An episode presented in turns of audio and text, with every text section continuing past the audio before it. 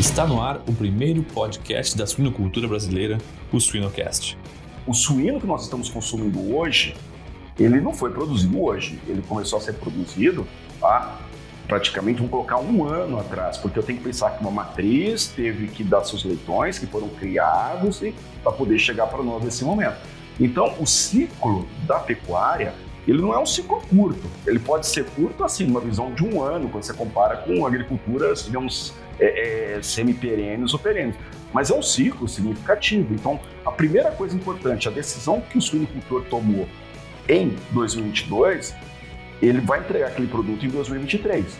E aí é que vem a realidade, né? Você toma a decisão no momento para vender no outro. E nesse meio de tempo, muitas coisas aconteceram e acontecem. E nesse instante, o que a gente nota, de certa forma, é uma, digamos, retomada das margens que eram naturais até 2019. Siga-nos nas redes sociais, YouTube e Spotify para ter acesso a conteúdo técnico atual, de qualidade, irreverente e gratuito. O Suinocast só é possível através do apoio de empresas inovadoras e que apoiam a educação continuada na suinocultura brasileira. Seva, sempre com você, além da saúde animal. Altec, soluções nutricionais para potencializar uma produção rentável e mais sustentável. IPRA, construindo imunidade para um mundo mais saudável. Elanco, alimento e companheirismo enriquecendo vidas. A Elanco é uma empresa global na área de saúde animal e se dedica a inovar e fornecer produtos e serviços para prevenir e tratar doenças em animais de produção e animais de companhia, agregando valor ao trabalho de produtores, tutores, médicos veterinários e da sociedade como um todo.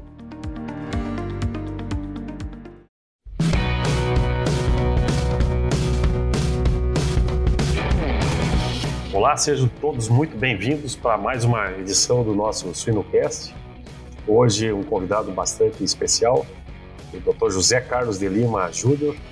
É, José, para deixar a coisa bem informal mesmo, esse a gente considera um programa dinâmico, um programa democrático, aberto, bastante leve e tenho certeza que a gente vai ter uma, uma boa conversa aqui. E qual que é o nosso público, né? A, a gente fala que é uma, uma gama imensa aí de, de profissionais da área. Eu sempre gosto de chamar a atenção que são profissionais da área e também um, um, um foco para não, não profissionais da área, né? Então são pessoas que se interessam, que possam é, eventualmente se interessar. A gente fala aí de produtores, de profissionais diretos da, da área, de futuros produtores, de filhos de produtores, alunos, futuros veterinários, é, agrônomos, zootecnistas, enfim, quem, quem é da, da nossa área acadêmica, professores que possam usar essas informações para discussões mais aprofundadas na, nas suas aulas, consumidores importantíssimos não consumidores da nossa proteína. Então, José, seja muito bem-vindo. Né? O José que tem uma especial, ele é um especialista na estrutura de mercado e planejamento estratégico, doutor em administração e na área de marketing pela FEA e pela USP, mestrado em estratégia de mercado também pela FEA USP, professor de pós-graduação dos cursos de MBA da FGV é, e, e, uma, uma série PCEG, Exalc, USP, Fundace, USP, FAP, professor de diversas empresas públicas, colunista semanal da Rádio CBN, inclusive a gente está logo da, de, na, no encerramento aqui ele já parte para sua coluna diária, desde 2013, sócio-diretor da consultoria Mark Strat, cofundador da Harvard Business School e já coordenou vários projetos em empresas públicas e privadas, mais de 150 projetos, importantíssimo da nossa área, né, que eu achei bastante interessante e quero é, explorar isso aqui, a questão que ele participou do mapeamento da suinocultura do Brasil, que foi um, um trabalho é, direcionado pela BCS, também o mapeamento da, da, da, cadeia do algodão e programas integrados de negócios sustentáveis com a Codevasp. É, José, esse, essa é a minha é, introdução formal, né? E uma, uma introdução bastante longa aí do, do teu currículo, mas partindo para um, um, um bate-papo direto aqui. Quem que é o José pelo José? E qual que é a definição aí do José para o nosso, do nosso, o, que, o nosso pessoal que está nos escutando aqui? Bom, antes de mais nada, obrigado, Guilherme, pela oportunidade de estar aqui com você, com todo o seu público aqui do Sinocast. Eu acho que quem que é o Zé, né? Aqui nós, os paulistanos, costumamos falar que é, é Zé, né? Então fique bem à vontade. É, o Zé, eu costumo dizer o seguinte: eu, além de dar aula, eu também trabalho, que é a pergunta que a maioria das pessoas fazem, né?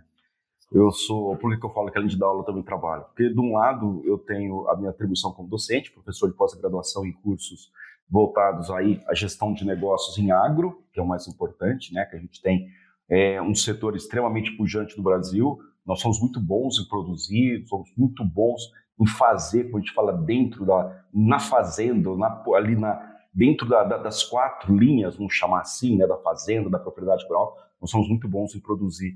E uma das grandes preocupações que a gente tem percebido é a necessidade de saber vender bem. Então, nessa parte de gestão, eu tenho essa preocupação como professor de pós-graduação, e por outro lado, eu trabalho, trabalho como consultor aí, sou sócio de uma consultoria chamada Marquestrat, onde a gente tem a oportunidade de fazer aí projetos, planejamentos para várias empresas, não só do Brasil, mas também fora dele.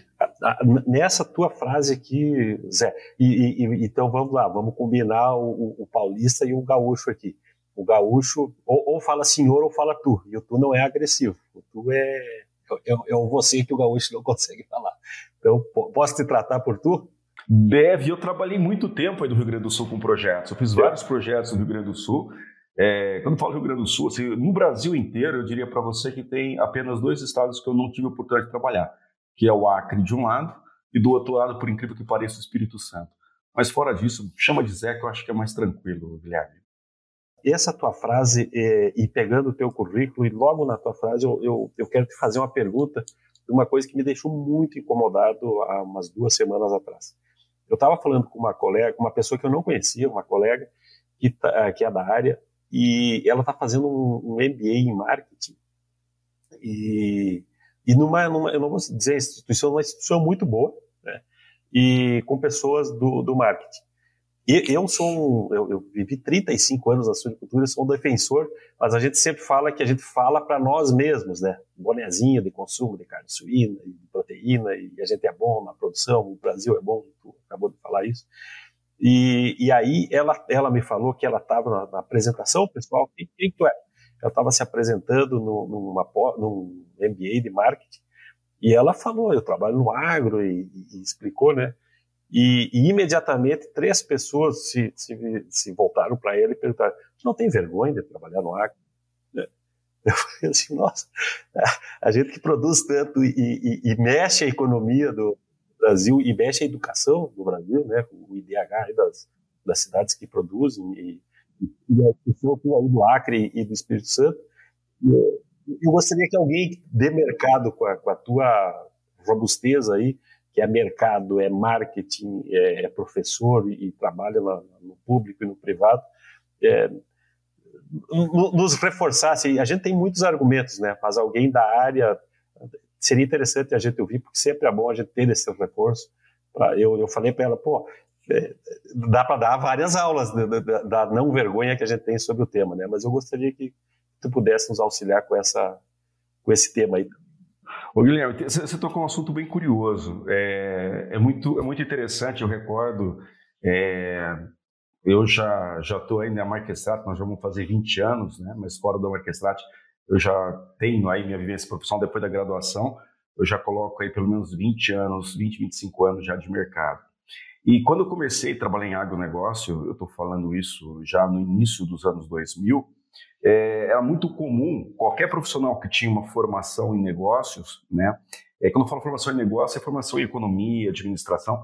Você e principalmente o sonho de uma sala de aula, por exemplo, pegar da USP, né, da Faculdade de Economia e Administração da USP, que é onde eu tive toda a minha formação, é muito comum você, numa sala de aula formada aí os seus 40, 50 alunos, é, você perguntar quem que vai trabalhar no mercado financeiro e praticamente 49, colocar assim, dos 50, cerca de 90%, 95% levanta a mão e fala, não, quero trabalhar em banco, quero trabalhar em instituições financeiras ou em grandes empresas. Aí você falava agronegócio, um olhava para a cara do outro e falava, mas o que, que é isso, né? Isso aí me faz recordar uma reportagem que eu vi uma vez na televisão, em que, isso é até curioso, um paulista sendo apresentado pela primeira vez a um pé de jabuticaba. ou seja, uma coisa parece que nunca tinha visto. A gente até brinca, né, que acha que é, é, leite não vem da vaca, leite vem da caixinha. Então, esse desconhecimento é um desconhecimento de 20 anos. Mas hoje, eu falo para você que isso mudou completamente. Hoje, numa sala de, de aula de graduação, não trabalho mais na graduação, trabalho só na pós. Hoje, praticamente, você tem desde, dos, desde 2008, 2009, quando veio aquela crise americana, para os dias atuais, estamos falando já de mais de 10 anos, 13 para 14 anos. Uma coisa que a gente nota é que cada vez mais é, as pessoas estão se interessando, os alunos estão se interessando pelo agronegócio. Porque falar agronegócio, aquela imagem do produtor é, que tem mínimo conhecimento, que não é letrado, aquele produtor que praticamente é tipo um Jeca Tatu, tipo aquele personagem né, lá do Monteiro Lobato, aquilo não existe, aquilo está no imaginário popular. E hoje, quando você fala de agronegócio, a gente está falando de várias cadeias produtivas, de vários sistemas produtivos, em que você tem um nível não só de tecnicidade, mas também de processos, de conhecimento. Você tem tantos detalhes para poder fazer uma produção de alimento. É uma indústria, céu aberto, como a gente costuma dizer, mas você tem a produção de alimentos. Então, eu acho que são dois momentos, duas coisas importantes que a gente está passando por construção. A primeira construção, eu acho que tem a ver com as pessoas, o mercado, vamos chamar os consumidores, enxergando que o agronegócio tem diferenças.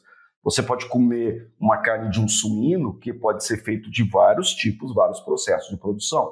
E cada um desses processos vão dar um sabor diferente naquela carne que você vai consumir. Essa é a primeira visão, a visão do consumidor. Mas eu acho que tem uma outra mudança, e essa sim, Guilherme, na minha concepção é a mais importante, é o comportamento da nova geração de produtores, a nova geração de empresários rurais. Eu prefiro falar empresários rurais porque é isso que nós somos. Quando eu falo nós, eu falo agronegócio. Nós precisamos nos ver, os empresários, eles precisam se ver como empresários. Não há, eu sou suinocultor, aí eu produzo suíno, aí eu produzo aves, aí eu... Não, você tem uma indústria, você é um empresário rural que traz suínos. Então, essa visão, essa profissionalização, eu começo a enxergar na nova geração, Guilherme. Isso é uma coisa que me deixa bastante é, animado, né? Eu não sou nem da velha geração e também não sou da nova, eu estou aí no híbrido, estou no meio, né? Estou na passagem. E nessa passagem eu posso dizer que nesses 20 anos, a mudança de comportamento é, dos produtores com as novas gerações, aqueles que estão assumindo os negócios dos pais, das mães, né? ou seja, da geração que antecedeu e que o antecede ainda, né? É, isso tem feito uma diferença. Então, essa visão dessa dessa pessoa né, que viu o agro, assim, nossa, vai trabalhar em agro como uma coisa com certo desdém, eu diria para você que é um comportamento que felizmente está ficando para trás. E aqui, até se você me permite, eu vou colocar aonde que está a grande mudança de chave, por incrível que pareça. Está nesse comportamento cada vez mais saudável das pessoas. Quando você fala comportamento mais saudável, hoje as pessoas estão entrando muito numa preocupação de é, eu preciso, eu quero ser preventivo e não reativo. Eu quero ter uma saúde. Então, eu vou prever, eu vou ter um comportamento preventivo com relação à minha saúde. E nesse sentido de prevenção, alimentação é fundamental. Então, eu não vou querer consumir qualquer tipo de carne, não vou querer pegar qualquer tipo de alimento. Então, esse comportamento preventivo faz com que o agronegócio, as cadeias produtivas, tenham, de certa forma, uma oportunidade de mostrar que eles fazem e atendem particularidades fundamentais nesse processo aí do, do, do consumidor, do novo consumidor. Muito legal. O, é, eu lembrei aqui, é, eu, eu, eu, cheguei a trabalhar na, na minha carreira como extensionista que dava suporte para os produtores. E isso na década de 90, pequenos produtores, né, 200 matrizes, 300 matrizes, que na época eram grandes. Né? E, e, e, a gente falava de, de, exatamente disso, né? Às vezes as pessoas miravam em algum comércio na cidade, pô, o cara tem um restaurante, o cara tem um mercadinho. O teu faturamento é, é, é equivalente, tu é um empresário rural, né? Tu tá com a tua família aqui, mas tu tá gerando uma, uma empresa. Então, isso é bom, que, que bom que eu vi isso, que, que, que foi uma construção que está vindo, né, de fato. E essa visão é fundamental, porque eu acho que o, o mercado, as pessoas, elas vão ter a visão que nós queremos que elas tenham. Então, eu acho muito importante essa preocupação. E, a nova geração tem feito isso, Guilherme, tem ficado bastante é, animado. E essa profissionalização em gestão, em administrar, em vender bem, tem, tem sido aí, digamos, uma tônica nos últimos tempos. Legal. É, a, tu, tu, o teu comentário sobre consumo, né, Zé? A gente tem aí os, os dados da, da, BPA, é, eu sempre falo, hoje, inclusive ontem eu, eu comentei numa palestra, o brasileiro está comendo 100 quilos de carne, né? 46 de, de, de frango, 26, é, se eu não me engano, 27 de, de, de, bovino, 18, 19 de suíno e uns 10, 9, 10 de, de peixe. É, como é que está esse balanço? Né? Eu, na, na, tua visão, como que está o suíno, qual, quais são as oportunidades, quais são os riscos e oportunidades e, e, essa, e esse balanço aí. A gente vê que a pandemia ensinou o pessoal a comer suíno, eu acho que foi pelo, mais pelo bolso do que pelo gosto, mas como que a gente faz isso agora de manter esse, esse consumo e, e até alavancar esse consumo? E depois a gente fala de, do, do que come aqui dentro e o que a gente tem de, de, de opção lá para fora. Né? Legal. O, esse, é, esse consumo per capita que você citou é muito importante pelo seguinte: realmente nós tivemos uma queda no consumo per capita. Nós estamos agora em 23, então desde 2019 até agora, portanto, nos últimos quatro anos aí, nós tivemos uma queda no consumo per capita, em parte passada aí pela inflação que nós tivemos. Então, quando você tem um encarecimento do produto, que na verdade não é o produto que encarece, é o poder de renda das pessoas que diminui, e aí não é só a carne, não é só o suíno que fica mais caro tudo fica mais caro, desde você abastecer até você fazer qualquer tipo de, de atividade, seja serviço ou adquirir qualquer tipo de produto. Isso aí diminuiu o consumo nos últimos quatro anos. E agora, em 23, pela primeira vez, a gente começa a ter uma retomada, parece que a gente começa a perceber, e esse dado que você citou é de consumo per capita, vamos pegar o bovino, que você trouxe 26 quilos per capita, esse ano parece que vai bater pelo menos aí uns 29. Ela, pô, então vai estar crescendo cerca de 10% para 11%? Sim, mas ainda é inferior ao que foi em 2017. Então nós estamos num processo de retomada. Essa é a primeira coisa importante.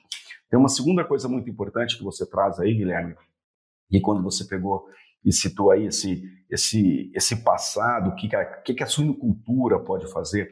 Eu acho que a primeira coisa fundamental é a gente parar de falar como carne de porco para carne de suíno, porque parece que a imagem de porco ficou uma coisa meio pejorativa em algumas regiões, até porque me faz recordar aqueles comentários quando eu era criança, que a minha, minha mãe, minha tia me levavam no médico, o médico falava assim, ó, esse menino precisa comer carne mais saudável, não dá carne de porco para ele. Como se fosse uma coisa negativa, né? como se fosse uma coisa é, é, ruim. E aí hoje já sabe que a carne de suíno ela é nutritiva. Você pega um pernil de suíno, ele tem, é, é, ele é muito mais saudável quando se compara com algumas outras carnes de bovino, por exemplo, em termos aí, né?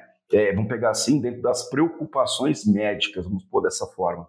E o que, que eu acho que falta quem tem desenvolvido? Eu acho que essa construção de imagem ela precisa ser feita. Hoje eu vou até dar um exemplo para você, que é uma construção de imagem muito rica que está acontecendo, que acontece, na verdade, que está sendo feito pela Associação Brasileira dos Produtores de Algodão, que é mostrar para o mundo que o algodão brasileiro, a fibra natural, tem um valor é, é, é importante não só para o país que o produz, no caso Brasil, mas dentro é uma fibra que você tem uma vantagem quando relacionada com a sintética.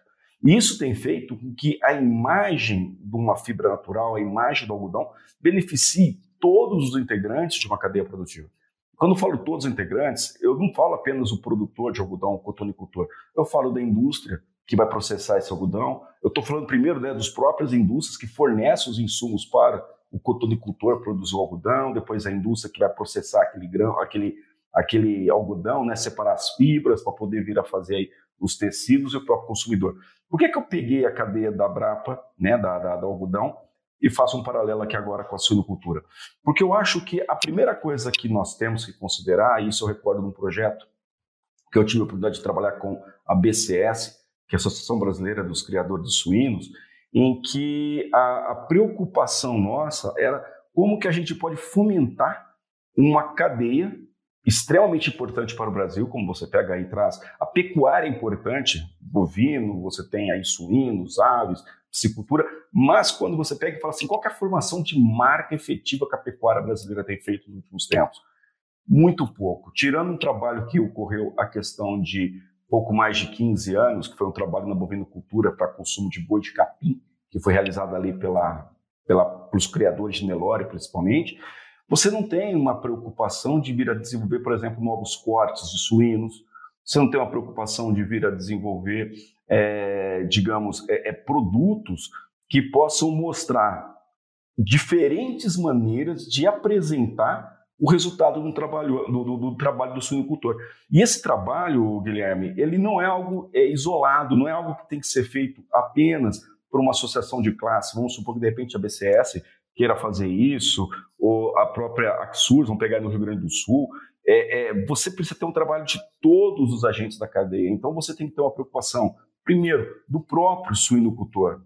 E aí o suinocultor ele tem que entender assim que dependendo do mercado que ele vai acessar, o produto dele se hoje ele consegue vender, vou dar um valor hipotético, tá? Se hoje ele vende um produto por 10, ele pode de repente vir a vender esse produto por 15 ou que seja por 11.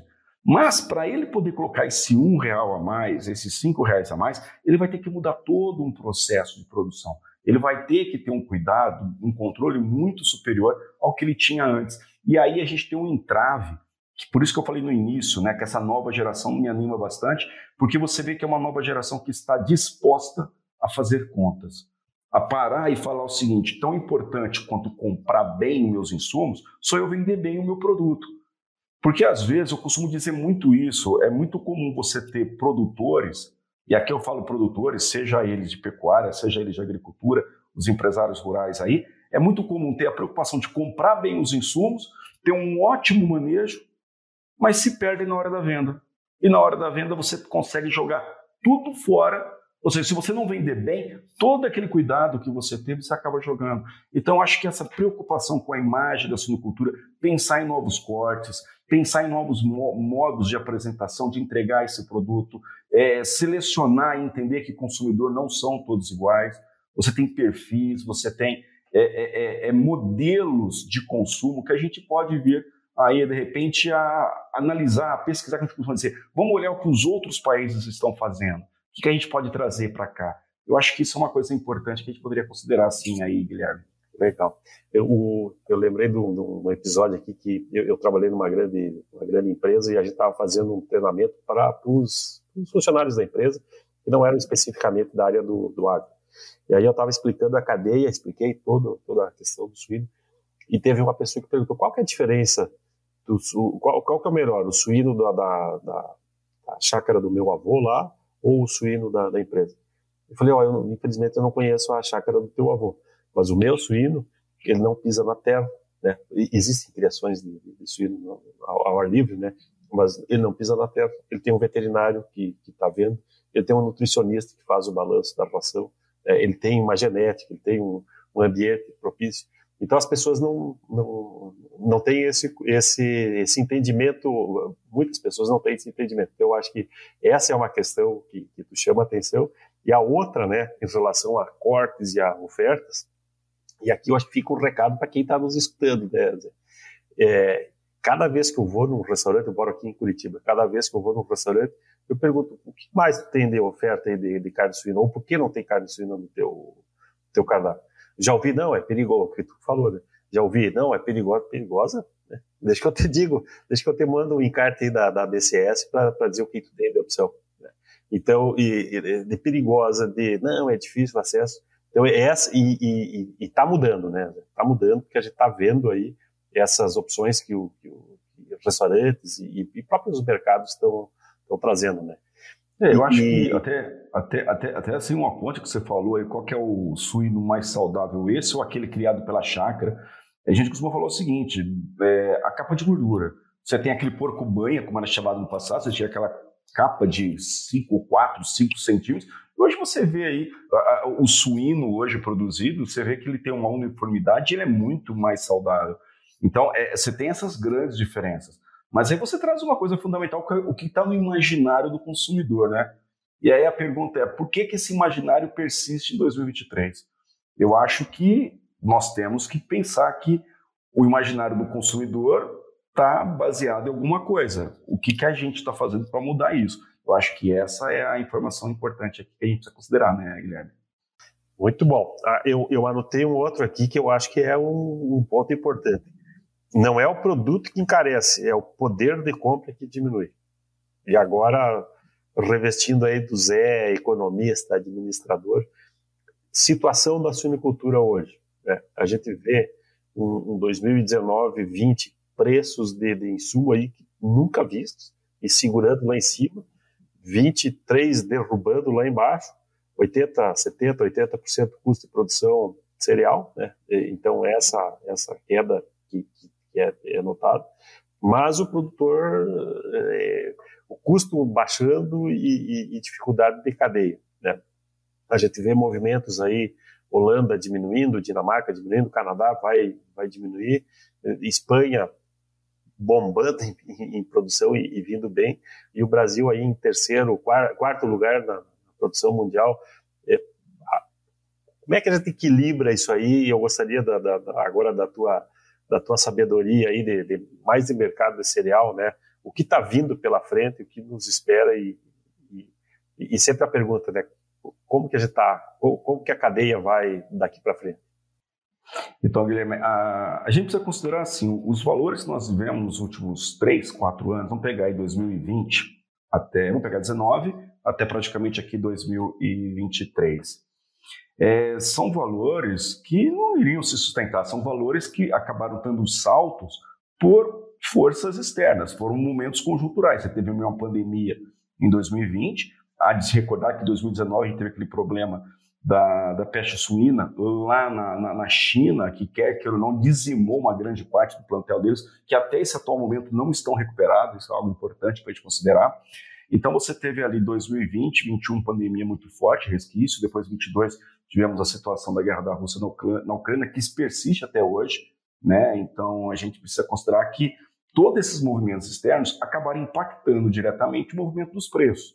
É onde você teve aí elevação de cotações dos cereais, vou pegar de grãos, você teve uma valorização de grãos muito forte, e isso acaba encarecendo, de certa forma, a nutrição animal, como você bem trouxe aí, é uma composição significativa no custo do produtor.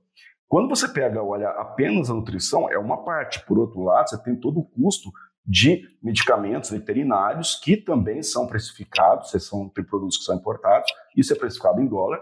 Portanto, essa oscilação de câmbio, nós saímos numa situação de 4,30 é, eu recordo 4,32 que nós entramos ali em 2020 e alcançamos praticamente no intervalo de 4 para 5 meses, em maio de 2020, o dólar chegou a bater R$ 5,98.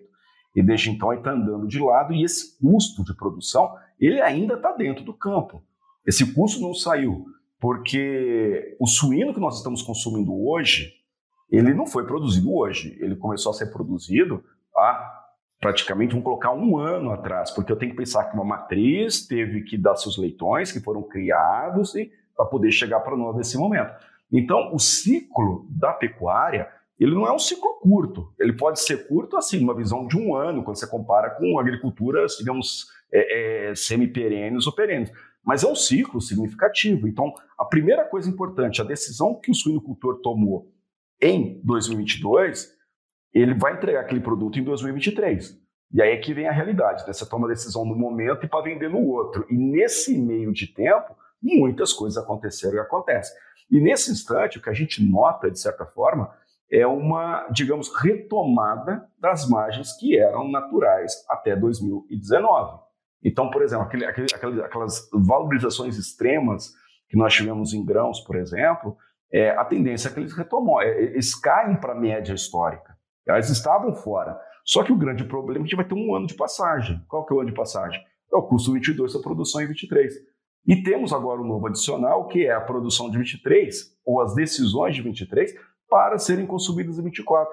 Eu recordo que ontem eu estava com um empresário de uma grande empresa, de uma multinacional, e a pergunta dele, é um diretor agrícola de uma grande multinacional, ele falou o seguinte, é, é, é, eles me chamam de Jota aqui na Marquestrate. Ele falou assim, Jota, o que você está ouvindo falar de El Ninho? O que você está ouvindo falar de clima? A minha preocupação está clima.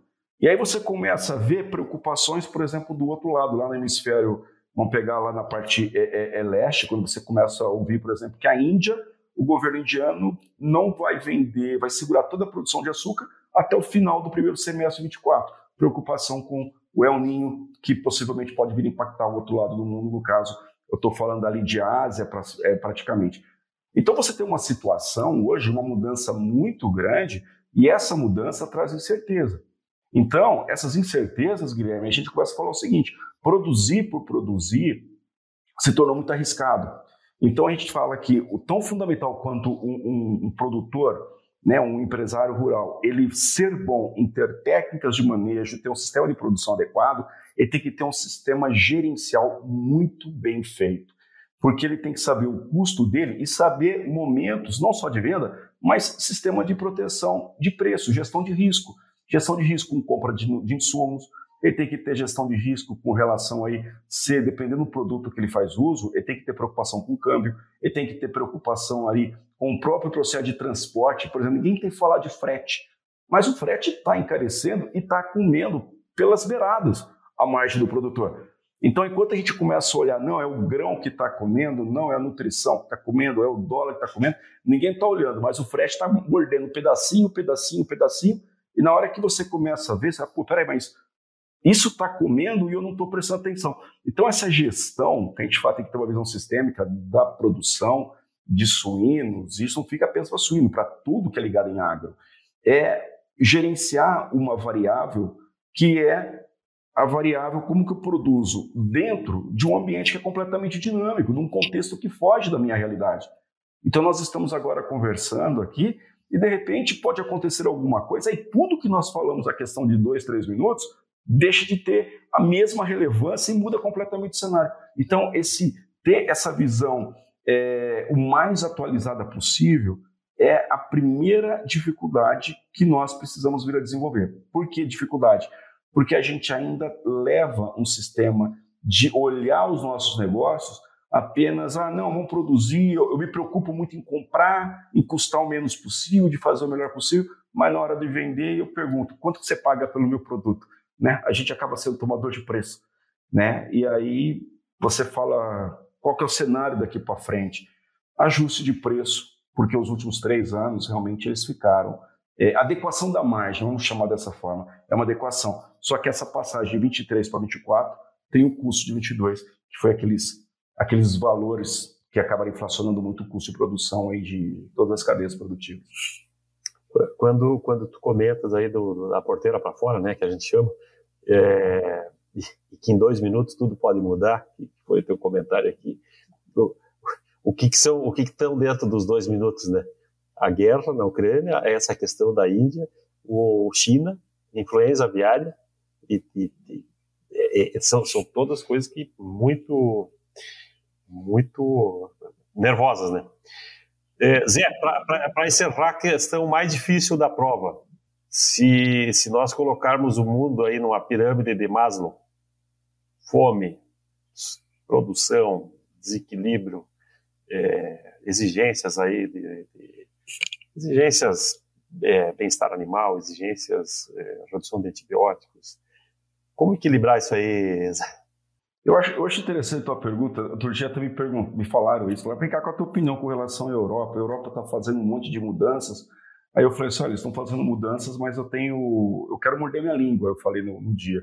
Mas a sensação que eu tenho é que a Europa vai querer arrumar o quintal dela em algumas situações e jogar para o continente africano os custos de manter o quintal limpo. Então a grande preocupação é a seguinte: como que eu vou fazer toda essa situação de produzir dentro de um critério, é, eu vou chamar socioambiental, bem responsável. Acho que isso aí já deixou, a gente não tem mais que justificar se isso é o correto ou o errado. É um novo modo de produzir que a gente tem. Por exemplo, vamos pensar no abate humanitário. A gente teve a questão de 20 anos, vamos pegar assim, a, o processo de abate foi alterado. Então, antes você podia fazer abate de um jeito, depois foi com outro modelo de abate. E quer queira ou não, é, é só um exemplo do que aquilo que a gente achava que era ruim Hoje entrou na rotina. Vamos pegar um outro caso. Ah, ninguém gostava de andar há 20 anos, eu falo isso há 20 anos, é, praticamente há 25, aí quando comecei a dirigir, quando eu tirei carta, 25, 20, 20 e tantos anos ali, eu recordo de uma situação, ah, mas tem que pôr cinto de segurança, achava ruim de pôr cinto. Agora você entra no carro, põe o cinto, você nem para para pensar, já está usando cinto. Então, o que, que eu acho que a gente vai ter daqui para frente? Eu acho que essa preocupação, nova geração, vai trazer muito disso. Essa preocupação de ter um cuidado com o sistema de produção, eu acho que isso já deve ser mais do que incorporado, Guilherme, porque mudou o tempo, a nova geração que está chegando, ela não vai mais. isso era feito antes, sim, mas as práticas melhoram, o sistema de manejo melhora. O que nós fazíamos há 10 anos, deixamos de fazer agora. Então, eu acho que tão importante quanto olhar o que está acontecendo no mundo é muito mais numa relação não de ver se isso é bom ou ruim, mas de entender que esse processo de mudança ele pode demorar um tempo, mas ele vai chegar na nossa porta. Então, eu prefiro antever e me antecipar, ou seja, ter uma ação bem mais preventiva, do que ter uma mudança eu ter que reagir àquela mudança. Então, como eu coloquei há pouco na nossa, quando eu falei do alimento, o, a nova alimentação que está sendo colocada pelas pessoas é de manter uma saúde preventiva. Eu prefiro manter a minha saúde. Então, vou me cuidar de alimentação. Do que, nossa, fiquei doente, o que eu tenho que fazer agora? Eu vou ter que reagir para voltar a ter saúde? Então, se é prevenção, vamos tomar essas visões que acontecem no mundo e falar, puxa, o que, que eles estão falando? Vamos ter uma ação preventiva. Porque se isso vai chegar aqui para nós, e com certeza chegará, Guilherme, a gente não vai ter que ter reação. A gente já evoluiu e a gente vai ter menos dor de cabeça para fazer possíveis adequações. Já pensou estar no top 1% da suinocultura? Acesse academiasuina.com.br e invista no seu conhecimento. O Suinocast só é possível através do apoio de empresas inovadoras e que apoiam a educação continuada na suinocultura brasileira. Giga, alta performance sem esforço. A DSM Nutrição e Saúde Animal está moldando o futuro dos cuidados com suínos. MS Shippers, paixão pelo agro. A DSM pode ajudá-lo a preparar, proteger e apoiar a resiliência dos seus leitões, fornecendo experiência local em suínos e soluções completas e personalizadas para ajudá-lo a concretizar a sua visão. A DSM Nutrição e Saúde Animal está moldando o futuro dos cuidados com suínos. Zé, um, um prazer aqui falar, falar contigo, um prazer ouvir e, e, e ter uma, uma visão de, de alguém que está do, do, do, outro lado aí na, na, na, grande administração e na formação de pessoas, né? Te agradeço muito a, a, a tua atenção e, e, gostaria de deixar aberto aqui para que tu fizesse a tua consideração final, né, em relação a, ao tema. É, tenho certeza que esse, esse aqui é um episódio que as pessoas talvez vão querer um, um segundo tempo, né? Quando esses dois minutos tiverem passado, e na nossa cadeia aí, que é muito complexa e longa, sempre tem esses dois minutos de, de, de coisas que vão mudando, e essa é a dinâmica, e por isso que a gente está aí também, né, que, que bom, e, e, crescendo, que bom que é isso, né. Eu gostaria que tu, que tu fizesse a tua consideração aí em relação a, a esse nosso momento e, e a essa nossa conversa, e já te agradecendo aí pela tua atenção. Não, primeiro eu quero agradecer a oportunidade de estar aqui com você, Guilherme, aqui na Suinocast, essa é a primeira consideração. A segunda, é, se eu posso deixar algo aqui, que eu sempre costumo dizer é o seguinte, né? O, o mercado ele é assim, né? Ele é cíclico. Você tem momentos de alto você tem momentos de baixo. Momento de alta euforia, de baixa depressão. Nada sobe para sempre, nada cai para sempre. O grande segredo, se assim eu posso colocar, é a gente administrar os ciclos. Como que a gente administra os ciclos? Tendo uma boa gestão de que no momento que está subindo os mercados, o que, que eu posso fazer de caixa, o que, que eu posso fazer para melhorar o meu sistema de produção, melhorar o meu manejo, o que, eu posso aprimorar na minha empresa rural. Porque quando o momento fica de baixa, é muito mais difícil você arrumar casa. Então, quando que você pode melhorar a tua casa? Quando você está na alta, você está fazendo receita, você está, digamos, é, conseguindo montar um colchão financeiro. Porque quando o mercado está em queda, você não você tem que ter aquilo que vai. Se você fez uma gordura antes, você aproveita esses momentos de baixa. Então, é, esse é o comentário que eu sempre falo. Nada sobe para sempre e nada cai para sempre. Mas para isso, tão bom quanto saber produzir é saber comprar e vender bem. E aí eu acho que investir na gestão do próprio negócio, se ver como empresário rural é fundamental. E a melhor forma de corrigir a visão daquela pessoa que diz, puta, mas agronegócio, você trabalha com isso, é a gente pensar o seguinte, alguém tem que fazer alimento. E para fazer alimento, a gente vai fazer o melhor alimento, considerando as melhores práticas, melhores manejos, e de uma maneira que nos remunere bem. Eu acho que essa é a principal preocupação que eu poderia colocar para vocês, é, para o nosso público aqui do Suinocast, que é pensar que o mercado, o consumidor vai ter a imagem que nós queremos que ele tenha o que, que a gente está fazendo. Então, acho que é delegar não para o outro a responsabilidade, para nós mesmos, o que, que a gente pode fazer para melhorar e enxergar que oportunidades existem, tanto nos momentos de euforia quanto nos momentos de baixa. Eu, particularmente, eu sempre penso que as oportunidades são muito boas para aqueles que anteveram e anteciparam os movimentos. Guilherme. E obrigado pela oportunidade e tempo, e sempre que eu tiver oportunidade, batendo as nossas agendas e compromissos, você pode ter certeza que pode contar com a minha pessoa. Que bom que bateram. Zé, muito obrigado de coração. A gente não se conhecia e, e, e, parece que a gente se conhece há anos, porque são conversas que vão, vão, vão longe, né? A suinocultura une, é fácil. Quando você coloca um tema que é interessante para os dois lados, pronto, você tem uma avenida de amizade. E, e, e, obrigado pela formação que tu faz das, das pessoas que trabalham na suinocultura e, e, eu acho que isso aqui vai, vai ajudar também. Fica o meu agradecimento e, pessoal, é, curtam, aproveitem esse, esse episódio e que bom que a gente pode contar com pessoas competentes e que também que se dispõem a, a passar seus conhecimentos e a sua energia, né? José Carlos, muito obrigado e, e nos vemos aí na cadeia. Obrigado, um abraço, Guilherme. Grande abraço.